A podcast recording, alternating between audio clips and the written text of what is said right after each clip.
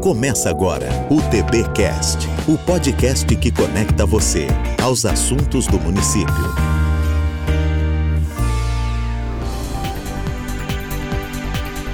Olá, amigo tubaronense. Olá, amiga tubaronense. Muito bom dia, muito boa tarde, muito boa noite. Muito obrigado pela sua presença em mais uma edição do nosso TBcast, que você já sabe é o podcast da Gestão Pública Municipal de Tubarão, através do qual você sabe, com as nossas conversas por aqui, tudo o que você precisa ficar sabendo sobre a nossa administração e os nossos administradores é aqui que você vai encontrar. O TBcast é produzido pelo Departamento de Comunicação da Prefeitura de Tubarão, com o roteiro de Ramírez Vinhares e a supervisão de Letícia Zaneta de Matos.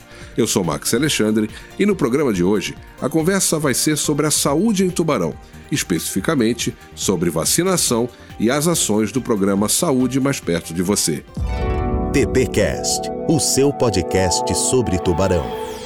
Conosco hoje para falar um pouquinho sobre esse assunto, Chayana Esmeraldino, gerente da Fundação Municipal de Saúde, e Vanessa Venâncio, coordenadora de atenção básica da Fundação.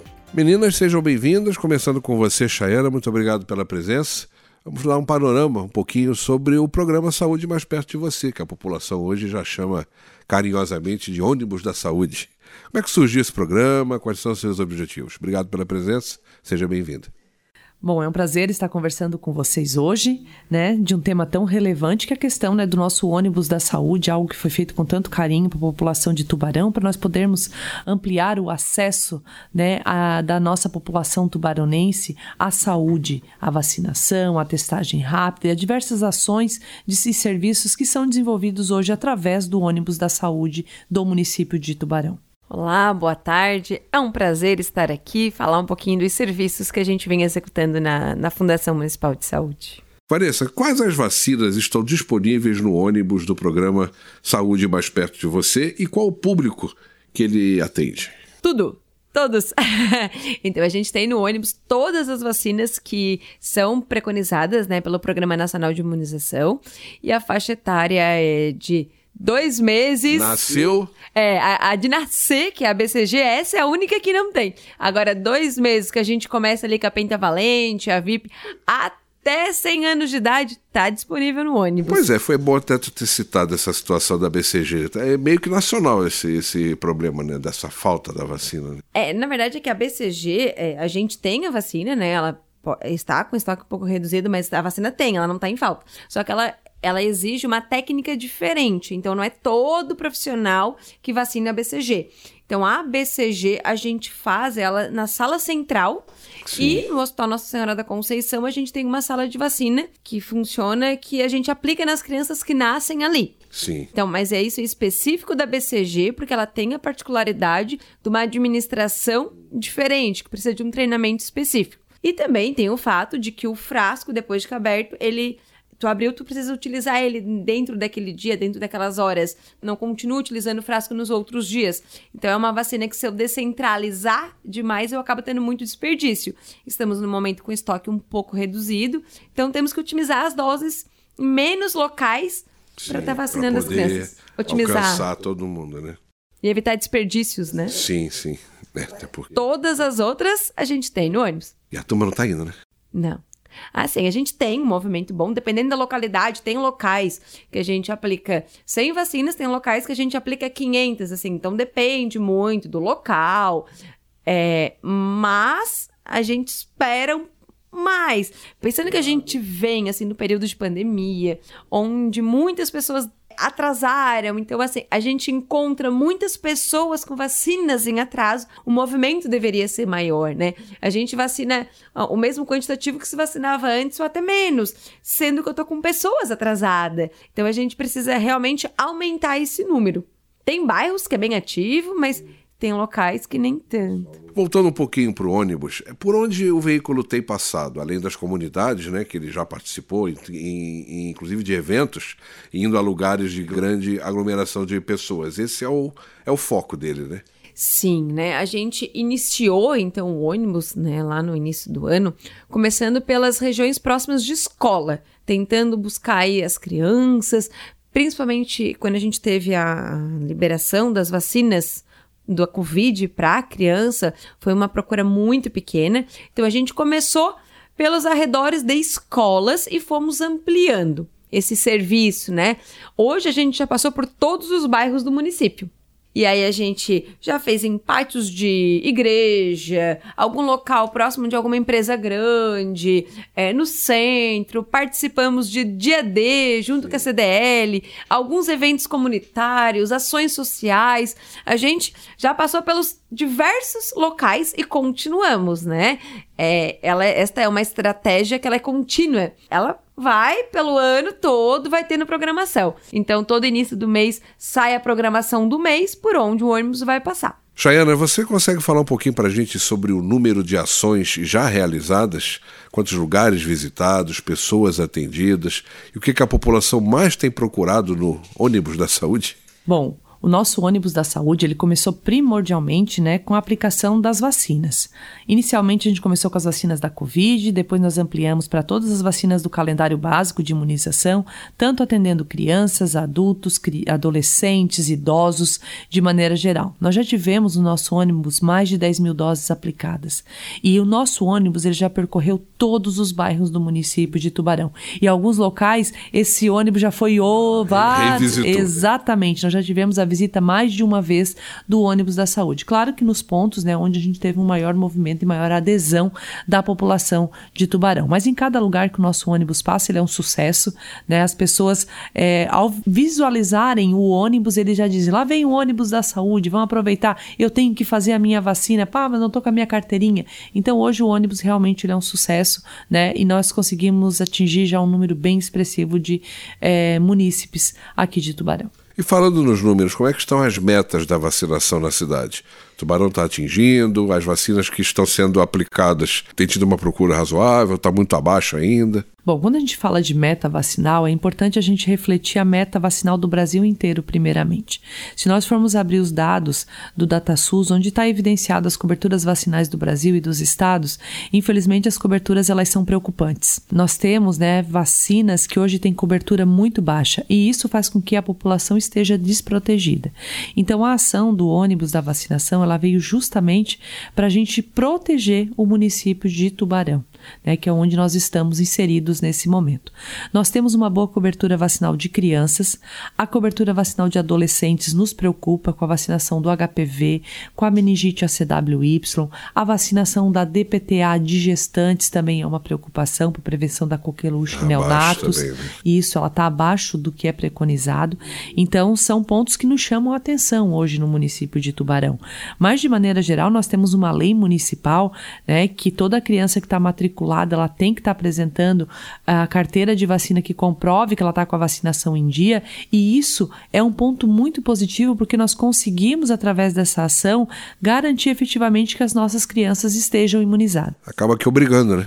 A criança ser vacinada, né? Mesmo que os pais não, por alguma razão, achem que não deva vacinar, né? Mas aí. Exatamente. Então a gente tem esse ponto positivo, né? Tá no Estatuto da Criança e do Adolescente que a vacinação é um direito da criança e um dever dos pais. Então é dever dos pais estar levando seu filho para vacinar. E Vanessa, é, em relação a, ao, ao, ônibus ainda, a gente tem algumas novidades nesse programa, né? Uma vez por semana, além da vacinação, outras ações da saúde estão sendo realizadas. Que ações são essas e quando elas estão ocorrendo? Ah, então pelo sucesso do ônibus, né? Ele acabou atraindo um público é, importante. Se a gente olhar proporcional às salas de vacina e proporcional às vacinas que a gente faz no ônibus, no ônibus a gente aplica mais vacina do que nas salas, sendo proporcional. Interessante. Mais que o dobro, assim. Então, a gente começou a perceber que é uma estratégia legal. E por que não ampliar? E aí a gente começou em algumas ações sociais ampliar o serviço. Começamos por um dia D, Sim. levar serviços de teste rápido e a gente viu que foi dando certo. E aí a gente instituiu, então, que um dia da semana, que foi escolhida quarta-feira, ele vai ter mais atividades. Então, ali a gente realiza testagem rápidas para HIV, sífilis e hepatites virais.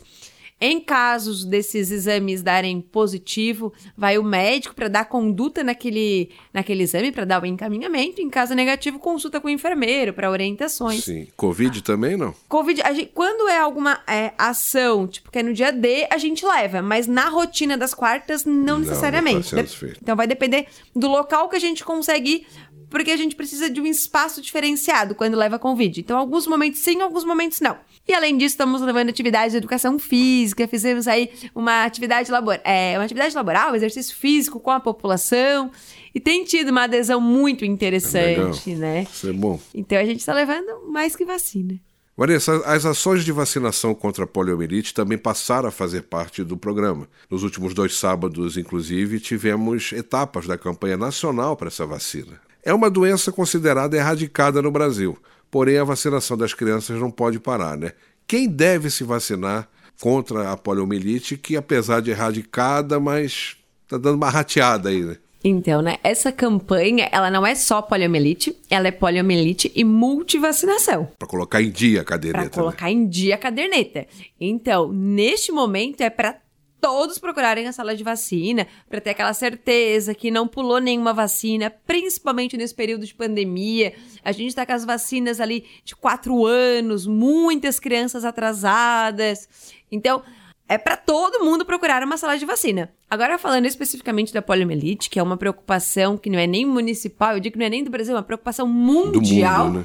Porque estamos com risco de reinfecção, estamos com risco alto da doença voltar em razão das baixas coberturas, e não é das baixas coberturas de tubarão, é das baixas coberturas de forma geral, né? A queda na cobertura vacinal vem aumentando o risco de retornar à doença, como já aconteceu recentemente com o sarampo, que foi uma doença também, que não Também tínhamos mais, é. também erradicada, pela baixa cobertura retornou. Então, nós estamos com esse risco e essa preocupação da poliomielite, por isso, uma dose adicional para as crianças menores de 5 anos.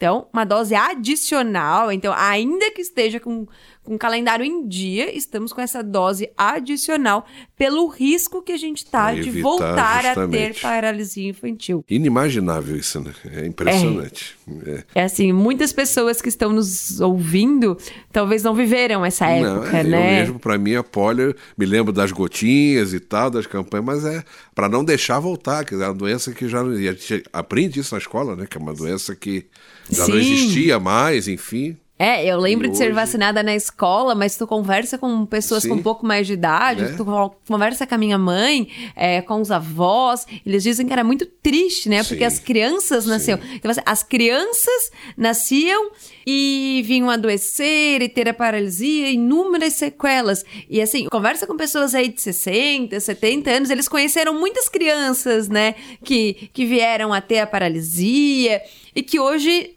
Tu não, tu não vê, Não tu não conhece e estamos com risco de Tendo voltar. que lidar com isso de novo. É Um retrocesso. É um retro, pô, dos grandes. Parece que as pessoas não estudam história, né? É, não, é verdade. Vanessa, além do ônibus da saúde, a população pode também se vacinar em outros locais, né? Temos as- a, a rede municipal, as salas. Quais são esses locais e os horários em que eles estão atendendo? São 22 salas, né? É, a grande maioria delas estão localizadas na atenção primária em saúde, nos postos de saúde. É, a gente não tem necessariamente em todos, mas em quase todos. Então, Mato Alto, São Luís, Campestre, Passagem. Vamos lá, vindo pela geografia. São Martinho, É, aí vem São Martinho lado, 1, São dois. Martinho 2, Vila Esperança, Bom Pastor, Morrotes, Deon, oficinas. Oficinas 1, Um, Oficinas dois. 2, Morro da Caixa, 60, Fábio Silva, Sertão, São Cristóvão. É um bocado. Eu viu? acho que eu tô lembrando. É, a, a relação completa, inclusive, está disponível no site, né, no tubarão.sc.gov.br. Lá a gente tem toda a lista com todos os telefones, endereços, enfim. Inclusive com os horários das salas de Horários de vacina, vacina, né? Porque eles exato. vão variar um pouco de unidade para unidade. Que a gente tem um local que eu consigo ter um profissional que ele é exclusivo para sala de vacina. Então, logo, essa sala de vacina fica aberta num horário maior. Por exemplo, oficina Zoom. Eu tenho uma vacinadora e eu tenho um outro profissional técnico. Agora, Congonhas, eu tenho uma profissional que é a vacinadora e ela também dá conta Faz de toda a unidade. Então, os horários vão ser diferenciados pela própria demanda de mão de obra que a gente tem. Então é importante que procure o site da prefeitura ou própria unidade de saúde que pertence para entender como é que é o horário de funcionamento da unidade, né? Então, ah, o Deon, nós tínhamos vacinadora exclusiva até 15 dias, eu tava de férias e a técnica se aposentou. Então ela ficou sozinha na unidade. a sala de vacina mudou o horário, Sim. porque ficou uma profissional para os serviços. Então, essas avariações acontecem, daí é importante que a pessoa olhe no site da prefeitura ou procure a unidade de saúde para saber das atualizações do seu bairro, né? E além disso, a gente tem a sala de vacina central, Na policlínica, né? na Policlínica, que ela é aberta das 8 da manhã às 10 da noite. A distribuição de senha é até às 9, né? Até pra. É, senão, se a distribuição for até às 10, o profissional vai embora às Fica- é 11. verdade. então, assim, que é o dia inteiro, que não Sim. fecha meio-dia, que é uma oportunidade para quem trabalha, ir fora do horário. E a gente ainda tá ali com o centro de vacinação para Covid na Arena Multiuso, né? Que funciona no Verdade. período das- da, tarde, da 1 às 7. Ali a gente fez um centro especial, né, para vacina de campanha, para evitar filas, porque às vezes, assim, a fazer a vacina de campanha, como a Covid, gripe, ela é muito mais rápida, porque eu vou administrar num adulto uma única vacina e eu tenho menos burocracias para preencher. E aí, de documentação.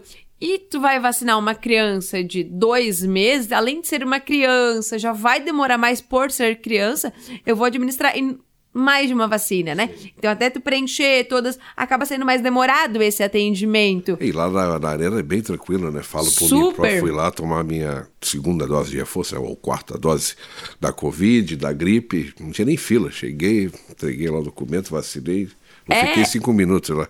E às vezes lá a gente Muito consegue, bom. tipo, vacinar um grupo maior de pessoas com menos Sim, tempo, porque é, é. rápido. Bem rápido, E na bem poli- rápido. quando tu vai vacinar criança, demora mais, né? É natural. E aí por isso que a gente fez esse serviço diferenciado, assim. A vacinação e outras ações da saúde contam com o apoio da, do- da mascote, né? do mascote que tem atraído muita atenção, especialmente da garotada, né?